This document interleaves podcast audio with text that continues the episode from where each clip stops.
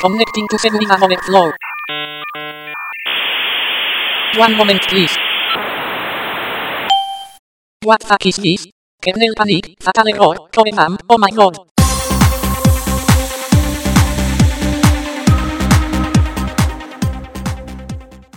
Saludos, hoy es día 3 de mayo de 2014, sábado, y estás escuchando el podcast Seguridad Overflow. Bueno, eh, tengo cinco temas aquí apuntados en el Evernote, voy a ir bastante rápido, a ver si consigo hacer un mini podcast de 20 minutos como mucho. Así que nada, empiezo. Eh, bueno, ya, había comentado en el último audio que creo que me iba a comprar un disco duro SSD y nada, ya me lo he comprado es un disco duro Samsung de 500 GB SSD que en teoría da una velocidad de 450 megas por segundo, pero va a ser que no, porque ya lo tengo instalado y da unos 280 más o menos megas por segundo de lectura y, de escritura lo mismo, es simétrico. Y yo antes de tener este disco duro tenía uno de 64 GB, de 64 GB sí, SSD también, y, pero era uno de los primeros de, que salió, SSD, y la velocidad que da es un poco asquerosilla porque da, no es simétrica como en este y en todos los discos, discos duros SSD nuevos, sino que era 190 megas por segundo de lectura más o menos y, y 60 megas por segundo de escritura, es decir, la velocidad de escritura era un poco, un poco triste. Y además estaba un poco escaso de espacio, entonces tiré la casa por la ventana y me compré uno de 500 gigas que me costó 219 euros. Empecé componentes, un poco de publicidad, no sé para qué, pero bueno. Sobre todo teniendo un amigo que tiene una tienda de la competencia. Pero bueno, eh, bueno, lo compré en PC Componentes, 500 gigas, bastante económico y nada, ya hice yo antes tenía Windows 8, bueno, lo sigo teniendo, ¿no? Pero tenía Windows 8.0 instalado en el disco duro SSD de 64 GB y lo moví, el Windows 8 lo moví al de 500, al nuevo, desde Linux con la utilidad esta de consola DD, que lo que hace es copiar pues byte a byte el disco duro entero. Entonces copia el sector de arranque, las particiones, te quedan las particiones con los mismos identificadores, el disco duro con el mismo identificador y todo igual. Entonces, siempre que hagas una migración de un disco duro más pequeño a uno más grande, no hay ningún problema. Tiras el comando dd y con los argumentos apropiados de Linux para copiar el... Tienes que elegir básicamente el origen y el destino y te lo copia todo. Funciona todo perfecto y eso que yo tenía el Windows 8 con el BitLocker, que el BitLocker para los que no lo sepan es una utilidad de Microsoft que solo te viene ahora con el Windows 8 Pro, por eso yo tengo el Pro y que es para encriptar eh, el disco duro entero, o sea, la partición de Windows entera, no solo una carpeta ni nada, sino todo el disco duro. Bueno, a excepción creo que de la partición esta que te crea de 100 megas, que no sé qué mete ahí, no sé si va al kernel o qué sé yo lo que va ahí, irá, pues no sé, supongo que irá como en Linux, que te hace como un, te crea un fichero init RAM, creo que se llama, que es el encargado de cargar un pequeño, una pequeña utilidad para, para desencriptar el disco duro, pues supongo que será algo de eso. O ir al kernel, lo que sé yo, porque la verdad es que la crea aunque no lo tengas encriptado el disco duro, pero bueno. Bueno, nada, resumiendo que ya tengo Windows 8.0 en el disco duro nuevo de 500 y va como un tiro.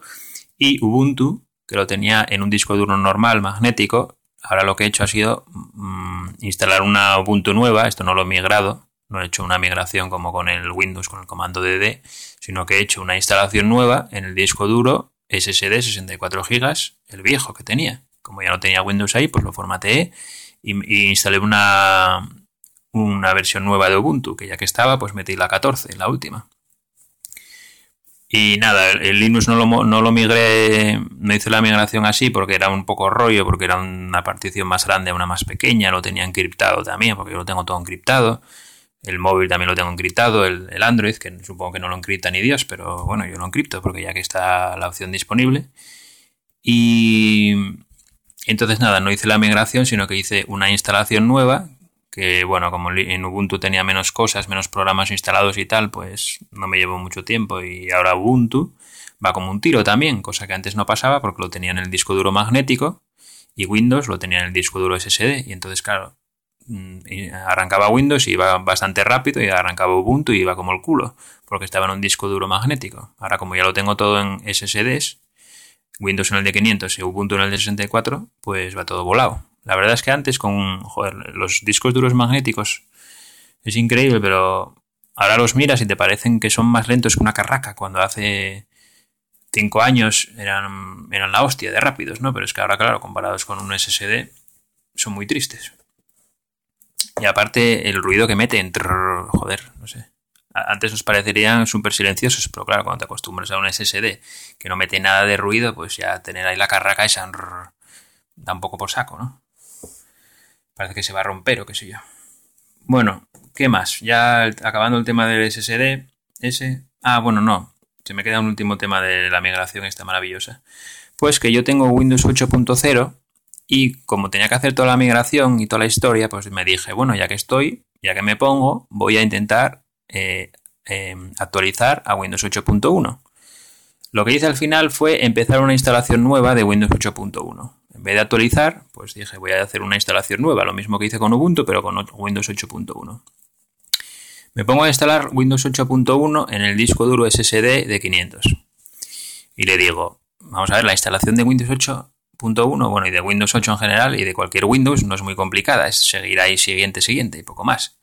Bueno, pues mmm, selecciono en la partición, bueno, primero me apareció el disco duro vacío, creo una partición que ocupe el 100% NTFS y digo, quiero instalar Windows 8.1 aquí, en este disco duro. Me dice, vale, le doy, creo la partición es el 100%, le doy ahí para que me la instale en esa partición y veo que no me crea la típica partición de 100 megas.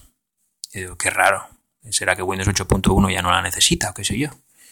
Sigo todo para adelante, todo para adelante y cuando arranca Windows 8.1 me doy cuenta que cogió Windows 8.1 y una partición de un disco de otro disco duro, de un disco duro magnético, una partición de Linux que tenía encriptada de 200 megas, de, perdón, de 200 gigas, pues cogió, me la formateó Windows 8.1, me formateó esa partición, me la cambió a NTFS y metió ahí la partición de arranque, o sea, la utilizó como partición de arranque, pero en vez de 100 megas, una de 200 gigas, tócate los huevos, y encima va y me la formatea sin avisar ni nada. Yo quedé a cuadros cuando lo veo. Digo, hostia, pero si me formateó la partición del otro disco duro, pero esto es increíble. Y, nada, en esa partición yo la utilizaba en Linux para tener eh, imágenes de máquinas virtuales, de VirtualBox y de VMware. Lo que pasa que eh, esa, partición la tenía duplicada, tenía las mismas máquinas virtuales ahí y en Windows. Y utilizaba más las de Windows, la verdad. Entonces estaba un poco desactualizada y, tenía la información duplicada. Entonces no perdí nada. Pero si le a por formatear otra partición, es que vaya locura. Pero ¿cómo se le ocurre formatear una partición de otro disco duro? Y ni, ni confirmación ni hostias. O sea, de día siguiente y adiós, ya. Se puso a formatear. Yo no sé si. Es que Claro, y ahora ya no puedo volver atrás, pero yo juraría que no marque nada de que me formateara ninguna otra partición, ni, nada, ni... O sea, yo solamente seleccioné, eh, creé una partición del 100% del espacio de 500 gigas del disco duro nuevo y le dije, instálamelo ahí y ya está. No, no marqué ninguna otra opción. Y además, en caso de que te, te vaya a formatear una partición, que te pida confirmación o algo, pero bueno, ¿esto qué es? Bueno, después de esto, claro, dije yo, mira, va a instalar Windows 8.1 su madre. O sea, yo paso ya de rollos, migro, hago mm, la clonación del disco duro de Windows 8 al, nuevo, al nuevo disco duro y paso de Windows 8.1. Ya no instalaré cuando iba para arriba. Porque claro, cualquiera se fía. Eh, si os estaréis preguntando por qué narices no actualicé a Windows 8.1, es porque Windows 8.0, si lo tienes pirata, no te, sale la, no te salta la actualización. Y yo en el de sobremesa lo tengo pirata. Por favor, que no vengan los geos a detenerme.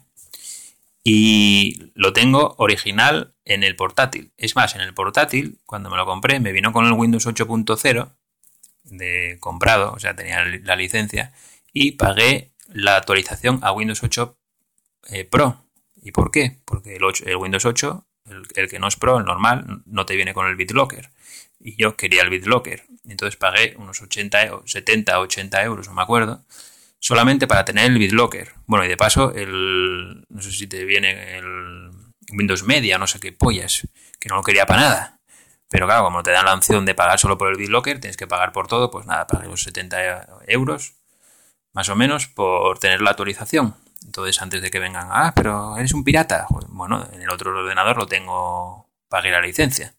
Lo que pasa es que, claro, si me quiero poner el Windows 8.1 oficial, no sé si me cuesta casi 300 euros tener el Pro con el BitLocker. Entonces, da un poco por saco. Pero bueno, igual hasta los pago un día, si me da la venada. Como me empiezo a hacer cosas raras, pero es que, claro, encima pagas y para que te formate otra partición, pero qué mierda es esta, Dios mío. Bueno, pues nada, entonces sigo ahí con el Windows 8, ya me instalaré el Windows 8.1 dentro de 10 años o así, ya cuando esté, no sé cuándo, pero bueno, de momento paso olímpicamente el Windows 8.1. ¿Conocéis a alguien que tenga instalado el Windows 8.1 en su ordenador? A que no, ¿verdad? No lo tiene ni, ni Cristo instalado el Windows 8.1. Yo no conozco a nadie que lo tenga. Básicamente porque casi todo el mundo instaló el Windows 8 y se quedó ahí porque luego migrar, o sea, hacer una actualización a Windows 8.1 desde Windows 8 es la locura, es, horrible. Viva Microsoft, ¿no? Y, qué más. Ahora sí, ya pasó al siguiente tema. Que, bueno, a modo de comentario, decir que en el trabajo utilizo Ubuntu y, me estoy reconciliando con Ubuntu, porque, bueno, en realidad nunca estuve enfadado con Ubuntu, ¿no? Por así decirlo. Lo que pasa que hubo unos años que casi no lo usaba. En casa utilizo más Windows y cuando estuve trabajando por ahí en algún, bueno, por ahí suena un poco así, ¿no? Cuando estuve trabajando en alguna empresa, el año pasado, por ejemplo, pues utilizaba Windows, no utilizaba Ubuntu. ¿Por qué? Porque utilizaba Adobe, con rollos de Adobe. Y como Adobe, no sé si odia Linux o no lo odia, pero no hay nada de Adobe en Linux que yo sepa, ni, Photoshop, ni Dreamweaver, ni Flash, ni nada. Yo básicamente solo utilizaba el Photoshop y el Dreamweaver. Pero como en el trabajo en el que estoy ahora, pues no tengo que diseñar absolutamente nada porque tienen diseñadores y y no utilizo el Dreamweaver, sino que utilizo uno que se llama Sublime Text, pues, pues nada, paso de Adobe como de la mierda. Entonces tengo Ubuntu y además así probamos cosas en local, eh, con el Apache, con el MySQL, con el Git, tenemos el Git que yo nunca lo, había utilizado. Y la verdad es que estoy encantado con Ubuntu, ¿no? O sea que nada. Siguiente tema. Eh, creo que ya había comentado en otro podcast que estaba pensando en comprarme la tableta de Samsung, la eh, Samsung Galaxy Note 2014, una que salió hace como seis meses o así, o algo menos, y que es bastante ligera, no sé si pesa 550 gramos o 560, que es más que lo que pesa el iPad Air, pero es menos de lo que pesa el iPad 4, que es el que tengo yo ahora. Entonces, bueno, está bastante, no es la más ligera del mercado, pero bueno, está bastante bien. Y lo que más me gusta de esa tableta es, son dos cosas. Una, la pantalla, que es una pedazo de pantalla, o sea, tiene una resolución de la Virgen, 2500 x 1600. Bueno, en realidad es la misma resolución que la, que la Nexus 10, ¿no? Pero bueno. Y, ¿qué iba a decir?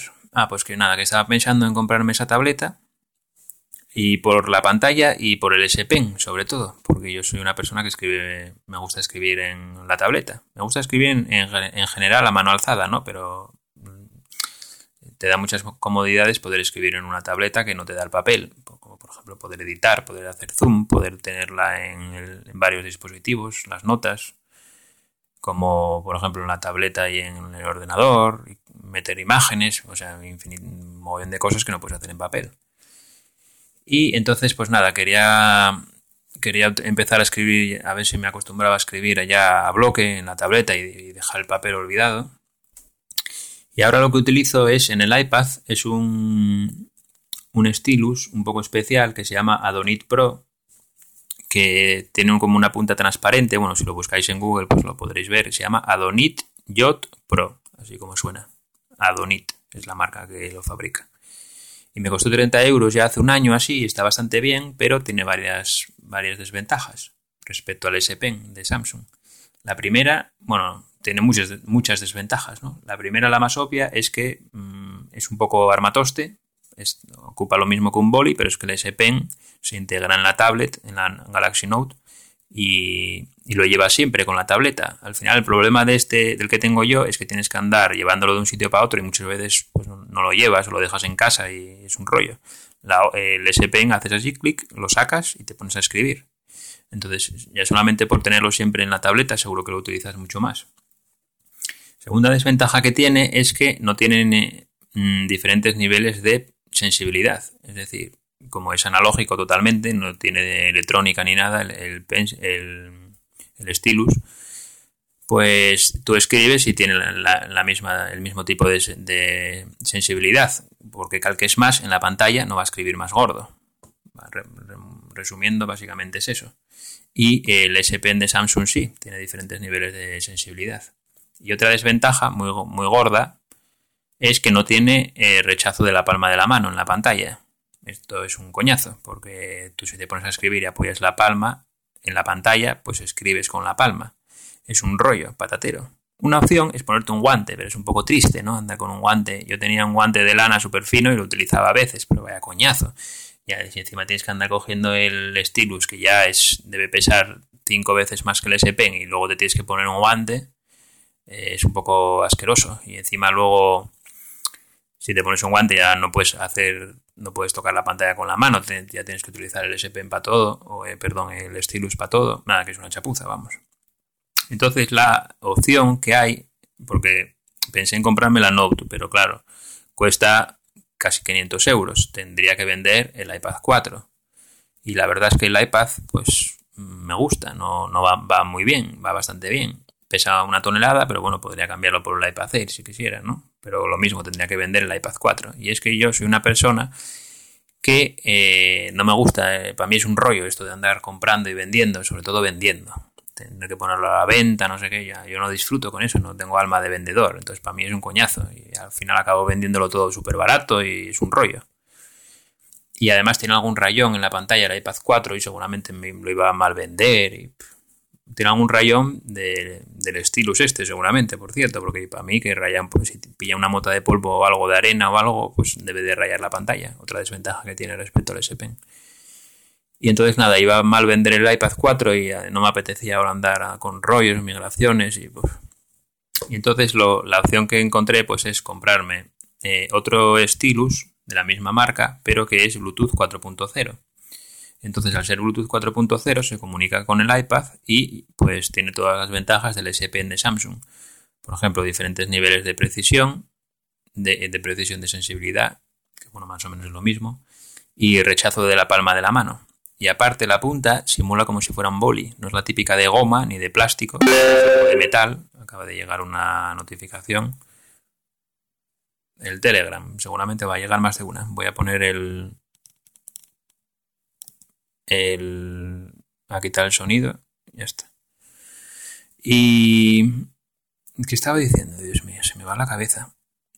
Eh, estaba hablando del stylus, pero no sé qué cojones estaba diciendo.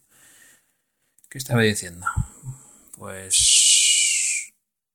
Bueno, pues nada, ni puta idea. Pues resumiendo eso, que... Ah, que me compré el, este Bluetooth y... Ah, lo de la punta, perdón. Que es, simula como si fuera la punta de un boli. Es metálica, muy fina, no es la típica punta esta de goma que del típico stylus, que, el, que tocas la pantalla como que se amolda o que se, que se dobla, que es blanda. Esto no, esto es duro, pero se supone que no raya la pantalla. Es como una imitación de un de un bolígrafo. Y entonces nada, está súper guay, se llama Adonit Jot Script, Adonit Jot Script y eh, lo hizo la empresa Adonit en colaboración con Evernote. Entonces se supone que funciona muy bien con... Bueno, lo, malo también de estos estilos, que no lo dije, es que para que funcionen guay, pues tienes que utilizar una aplicación que esté optimizada para ese stylus. Tiene que utilizar el SDK del stylus. Eh, además, el propio, si por ejemplo, igual hay alguna aplicación que soporta un modelo específico de stylus, pero otro no. Entonces, bueno, este está bastante soportado por muchas aplicaciones o por unas cuantas, entre ellas la Penultimate de Evernote, que si va guay es la que voy a utilizar seguramente porque se integra con el Evernote y está muy bien. Y, y entonces nada, pues eso, hay unas cuantas aplicaciones que lo soportan y ya me compré dos a la friolera de 5 euros por aplicación, toma ya. O sea, una aplicación para tomar notas, 5 euros. Pues me compré dos, ala, ahí, de sobrado. Todavía no tengo ni el stylus, pero ¿qué cojones? Tengo aplicaciones a, para dar y tomar. y, al final seguramente acabaré utilizando la Penultimate, que es gratis. O sea que, pero bueno, hay que dar dinero a los desarrolladores también, ¿no? Porque en este país la verdad es que hay una cultura de... no sé cuándo, ayer, entré en Google Play y estuve, no sé por qué, porque yo nunca miro juegos, pero estuve mirando el, último juego de Robio, creo que era la empresa esta que hizo el de... El de este tan famoso, joder, eh, el de los pajaritos y los cerdos y todo esto, que no me acuerdo cómo se llama porque nunca juego. Bueno, pues es esa empresa creo. Pues el último juego entras y resulta que es un juego gratuito, pero que para jugar a partir del tercer nivel o algo así tienes que pagar. Bueno, pues todo comentarios negativos de joder que lo pongan gratis, no tengo dinero, vaya mierda, ¿por qué tienen que cobrar? Pero bueno, ¿esto qué es? O sea, los desarrolladores tendrán que comer, ¿no? La empresa tendrá que, ganar dinero. ¿Qué piensa? ¿Que va a hacer juegos por amor al arte? Yo no lo entiendo. Es que, que, lo quieren todo gratis. O sea, vale que eh, debería indicar, pero yo creo lo indicaba en la descripción, pero bueno, como no la lee nadie, debería indicar igual más claramente que a partir del tercer nivel tienes que pagar. Pero, pero bueno, no sé, si lo llegan a poner de pago, pues seguramente la gente también se queja. Ah, el juego se llama Angry Birds, que se me acaba de venir ahora la bombilla, el anterior de Robio. Que, pues claro, el Angry Birds era gratis, creo. Pues imagínate que ahora sacan un juego de pago, pues lo mismo seguramente vaya mierda, porque no lo ponen gratis, no sé qué. Es que la verdad es un poco triste. Eh, ya comentaré en otro podcast también eh, la experiencia que tuve de poniendo una aplicación en Google Play con suscripción de pago, que también un poco triste. Creo que se suscribieron cuatro gatos más o menos. Bueno, ¿cuánto tiempo llevo? Seguro que ya me paso la de Dios, 21 minutos. Bueno, pues al final quedará un podcast de 40 minutos, como siempre, y ya está. Eh, siguiente tema, pegatinas Bitcoin. Creo que ya lo dije en el anterior podcast. Pues que nada, que me compré como tropecientas pegatinas Creo que ya lo no sé si lo dije en el último podcast, pero bueno, si no lo, digo aquí, si lo repito, pues nada, lo siento. Es lo que tiene grabar un podcast cada mil años, que ya no te acuerdas de, lo que dijiste en el anterior. Pues que me compré como 30 pegatinas o así de Bitcoin en una tienda de internet, por supuesto no española, porque aquí la gente no sabe ni lo que es Bitcoin prácticamente. Y porque Bitcoin, donde más masa de usuarios tiene, es en Estados Unidos, por ejemplo. Y, nada, me compré 30 pegatinas o así, ya, para ya que hacía un pedido, ¿no? Pues para aprovechar los gastos de envío, los pagué con Bitcoin, la primera compra que hacía con Bitcoin, y nada, compré de todo tipo, grandes, pequeñas, eh, algunas para pegar por dentro del cristal, ya pegué una en el coche, ahí la típica pegatina que pones en la parte de atrás del coche en el, en el cristal, porque la gente suele poner ahí, yo qué sé, pues, ahí lo Asturias, por ejemplo, pues yo puse una de Bitcoin. Asturias porque es donde vivo, digo, ¿no? O, yo que a la Madrid o yo qué sé. La gente pone pegatinas de esas, pues yo puse una de Bitcoin en plan friki, ahí redonda, muy chula. Y nada, como me sobraban pegatinas a punta pala, pues pegué en, mi habitación por todas partes, solo me falta una pegar, pegarme una en la frente. Pegué una, por ejemplo, en la parte de atrás del iPad, que subí una foto al Google Plus. Además, como es negra y eso, pues queda bastante chula. Estuve pensando en poner una tapando la manzana de Apple, pero va, tampoco es como un desprecio la marca, ¿no? Y a mí no me gusta Apple, pero... O sea, no me gustan algunas políticas de Apple, pero los dispositivos sí. Bueno, no todos los dispositivos, me gusta el iPad concretamente. Y los portátiles, claro, si no fueran tan carísimos. Y, pues nada, eso, que me pegué pegatinas por ahí, por todas partes. Y pegué otra, me hice un llavero, por ejemplo. Pegué una en el llavero. En el llavero del Carrefour. Este típico del código de barras. ¿no? Pues por la otra parte donde pone Carrefour, ahí pegué una de Bitcoin. ¿Y donde pegué otra? Nada, en un corso que tengo aquí. Y nada, eso, de pegatinas de Bitcoin por todas partes. Y siguiente tema, el de seguridad informática. Pues que estuve analizando, no sé cómo llamarlo, una plataforma web o un sistema web, o bueno, una, vamos a decir, plataforma de una empresa que ofrece un servicio para los usuarios a través de una plataforma web. O sea, no sé cómo contarlo porque tampoco quiero dar muchos detalles porque además no... Últimamente ya como que estoy cambiando la política de reportes de bugs y paso olímpicamente de avisar a las empresas, sobre todo si son españolas, porque eh, reaccionan un poco mal, no tienen la típica política de otras empresas extranjeras que normalmente te pagan por esto. Tú normalmente avisas de un fallo de seguridad y si es importante el fallo, no, normalmente te recompensan económicamente. Google, Facebook, PayPal, eh, empresas de, que tienen aplicaciones móviles, Microsoft o Microsoft, Firefox. O sea, Google directamente hasta te paga por, por, por encontrar fallos en productos o en proyectos, mejor dicho, open source que no son ni de ellos, como por ejemplo OpenSSL o Apache, Apache. Joder, me acabo de morder la lengua. Y pues eso, que te pagan incluso por productos por encontrar bugs en proyectos que no son ni de ellos. Bueno, pues aquí tú avisas a una empresa española un fallo de seguridad y ya no es que te pagues, que igual te buscas un problema directamente. O sea que, porque igual se lo toman mal y pues eh, yo, a partir de ahora, mi política es, si es una empresa española, mm, no la, yo no la aviso. Ahí a ellos, por tener ese fallo, si no lo saben, porque además suelen ser fallos, o sea, que, que los ves a 10 kilómetros de distancia, ¿no? Fallos gordos. Bueno, pues estuve analizando esta plataforma. Esta plataforma tiene un chat integrado para los usuarios vía web, ¿no? Bueno, pues lo voy a resumir así súper rápido para no entrar en detalles. Y tiene un chat, bueno, esta plataforma hay que decir que la utiliza mucha gente. Y además es de pago y la gente mete su número de tarjeta ahí. Luego tiene un sistema de compra de one click como el de Amazon. Es decir, que si tú te registras, ¿no? Metes tu tarjeta y luego alguien te roba la contraseña y entra en, tu, en la plataforma web con tu usuario y contraseña, pues te puede hacer compras. Hace clic y te cobran en la tarjeta y tú no te enteras hasta que te llega el cargo. Es decir, si te roban la cuenta, eh, puedes perder dinero. O sea que es importante. Bueno, pues esa plataforma tiene un servicio de chat, ¿no? Bueno, aparte de que el servicio de chat es un cachondeo, porque puedes espufear a los usuarios, puedes mandar un mensaje haciéndote pasar por otro usuario, haciéndote pasar por el administrador, puedes mandar un mensaje seguramente a todos los usuarios conectados.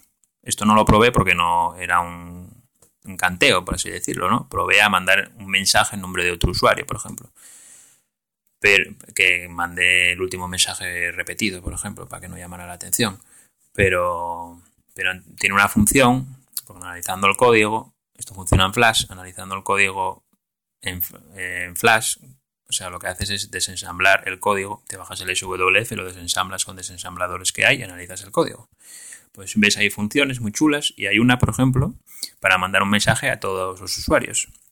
Es decir, probablemente podrías mandar un mensaje a miles de usuarios, en plan, vaya mierda de empresa, ¿no? O la seguridad aquí es lamentable y le llegaría a todos. Probablemente. Bueno, eso ya es un problema de seguridad, pero bueno, no es grave. No es grave para el usuario. La empresa puede quedar como el culo, ¿no? Como alguien le dé por hacer esto, pero... Pero eh, después, en el, eh, cada usuario tiene un identificador, ¿no? un, identificador numérico que es aleatorio. Es un número muy largo, ¿no? Y es aleatorio para cada usuario. Bueno, también hay que decir que todo este sistema funciona sin OpenSSL, ni SSL, ni, ni, nada. O sea, va en texto plano, tú estás en una red wifi alguien te puede capturar el tráfico, captura tu usuario, tu contraseña y la de mi madre, ¿no? La cookie de sesión y todo. Solo tienen el OpenSSL eh, que no es vulnerable al Heart Bled, porque esto ya sería la repera, ¿no? Pero solo lo tienen para cuando tienes que poner tu número de tarjeta, exclusivamente para eso. Y ya está. No tiene mucho sentido, porque metes el número de tarjeta y luego qué, si te analizan el tráfico te ven tu usuario y contraseña y entran y te pueden hacer compras, es que, en fin. Bueno, pues, ¿por dónde iba? Ah, sí, que cada usuario tiene un identificador aleatorio. Bueno, pues ese identificador aleatorio, cada vez que mandas un mensaje en el chat, se manda ese identificador. Tú puedes capturar el tráfico, aunque no lo veas en ninguna parte. Si lo capturas con Wireshark, por ejemplo, o alguna herramienta similar para capturar tráfico, ves ahí el identificador de cada usuario cada vez que manda un mensaje. ¿no? A ver, ¿y cómo lo explico? Y imaginaos que estáis en una sala eh, de chat pública. Estoy dando demasiadas pistas, yo creo. Pero bueno. Imaginad que estáis en una sala de chat. Bueno, pues yo si mando un mensaje a otro usuario, que se supone que es privado, eh, eh, ese identificador, bueno, y el mensaje en sí, en realidad, le llega a todos los usuarios conectados a la, sala. Es decir, aunque yo mande un mensaje privado, ese, ese mensaje lo ve todo Dios, resumiendo.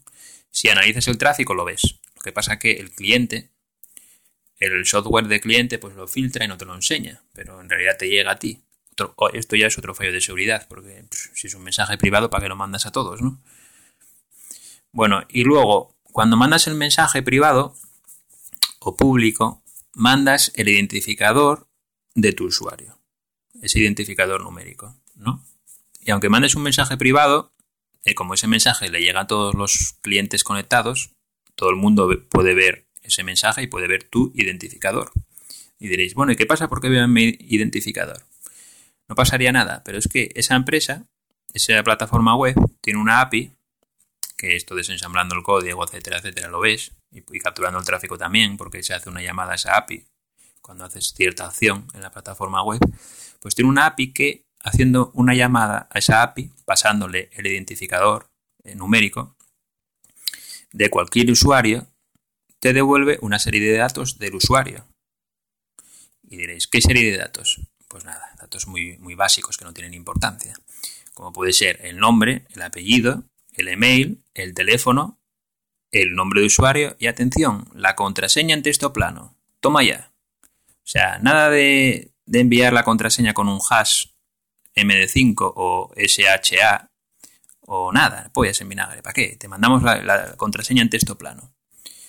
Es decir, tienen una API que tú llamas a esa API con, el cualquier, con cualquier identificador de cualquier usuario y te devuelve su contraseña en texto plano. De entrada, esto es un fallo de seguridad porque normalmente un servicio nunca debería tener una API que te devuelva la contraseña en texto plano. ¿Por qué? Porque ese usuario puede haber utilizado esa misma contraseña para tropecientos servicios en Internet, como puede ser su correo, el Facebook, el Twitter y la de mi madre. Además es muy común que los usuarios utilicen la misma contraseña en, en de sitios. Entonces, si quieres devolver la contraseña, por lo menos devuélvela con un hash, SHA, por ejemplo. Y a ser posible con un salt. Un salt, eh, para los que no lo sepan, es, por ejemplo, si quieres almacenar la contraseña en la base de datos, deberías almacenarla siempre, no la contraseña original, sino le, utilizas un algoritmo de hash, que es como que te hace una firma de la contraseña original y guardas la firma. Pero tiene una debilidad de ese sistema que es que utilizando diccionarios, ¿no? Unas tablas especiales que se hacen eh, utilizando, por ejemplo, el diccionario de la Real Academia Española, ¿no? Pues coges todas las palabras y le aplicas el mismo algoritmo a cada palabra del diccionario y guardas la firma, que es el hash que se llama, en una tabla.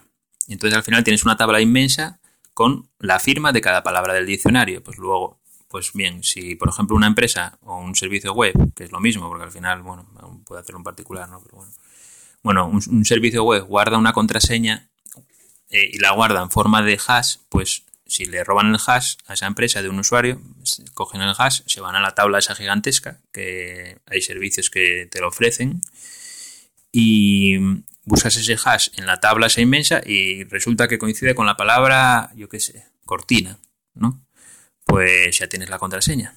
Entonces la forma de, de evitar esto es en vez de coger el algoritmo de firma y utilizarlo directamente sobre la contraseña original y ya está, y guardar el resultado, que sería guardar el hash, pues utilizan un salt que se llama que es meter algo a la contraseña original.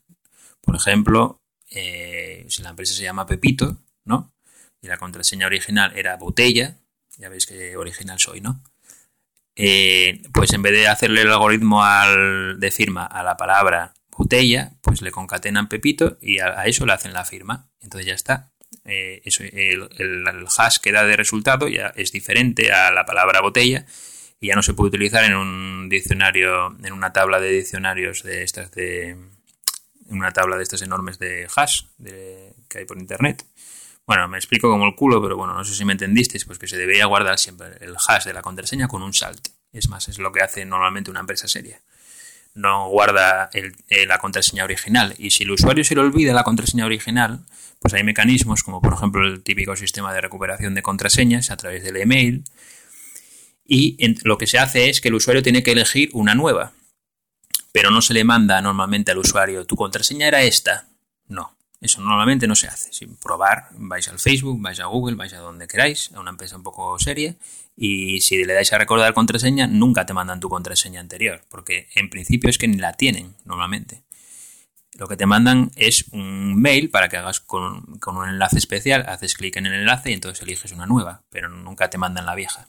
Y, en caso de que la guardaran, lo último ya sería poner una API en la que pasando, por ejemplo, el email de un usuario, te devuelva la contraseña, que es más o menos esto. No es el email, es un identificador aleatorio, pero que lo puedes capturar eh, analizando el tráfico. O sea, impresionante. Entonces, resumiendo, entras en esta plataforma, entras en una sala de chat en la que puede haber mil personas hablando, todo, todo Dios está ahí hablando. Aunque sean mensajes privados o públicos, da igual, porque lo vas a capturar igual. Empiezas a capturar identificadores. Los guardas todos y luego vas haciendo uno a uno una llamada a la API y te va devolviendo todos los datos del usuario. Entre ellos la contraseña en texto plano. Después coges esa contraseña, entras al servicio web y eh, haces compras en su nombre porque tiene un maravilloso sistema de pago en un clic y empiezas a hacer cargos ahí a peña, ¿no? Y, la de mi madre. Entonces es un fallo de seguridad yo creo bastante importante. Podría ser peor porque ese servicio web eh, almacena números de tarjeta de crédito de los usuarios, es decir, es procesadora de pagos directamente. No utiliza otro de la típica procesadora que normalmente una tienda online por ejemplo, utilizan una procesadora externa y nunca almacena datos de tarjetas de crédito. La gente compra en esa tienda, pero la tienda nunca ve los datos de la tarjeta. Bueno, aquí no es así. los números de tarjeta están almacenados en su propia base de datos. Un poco peligroso.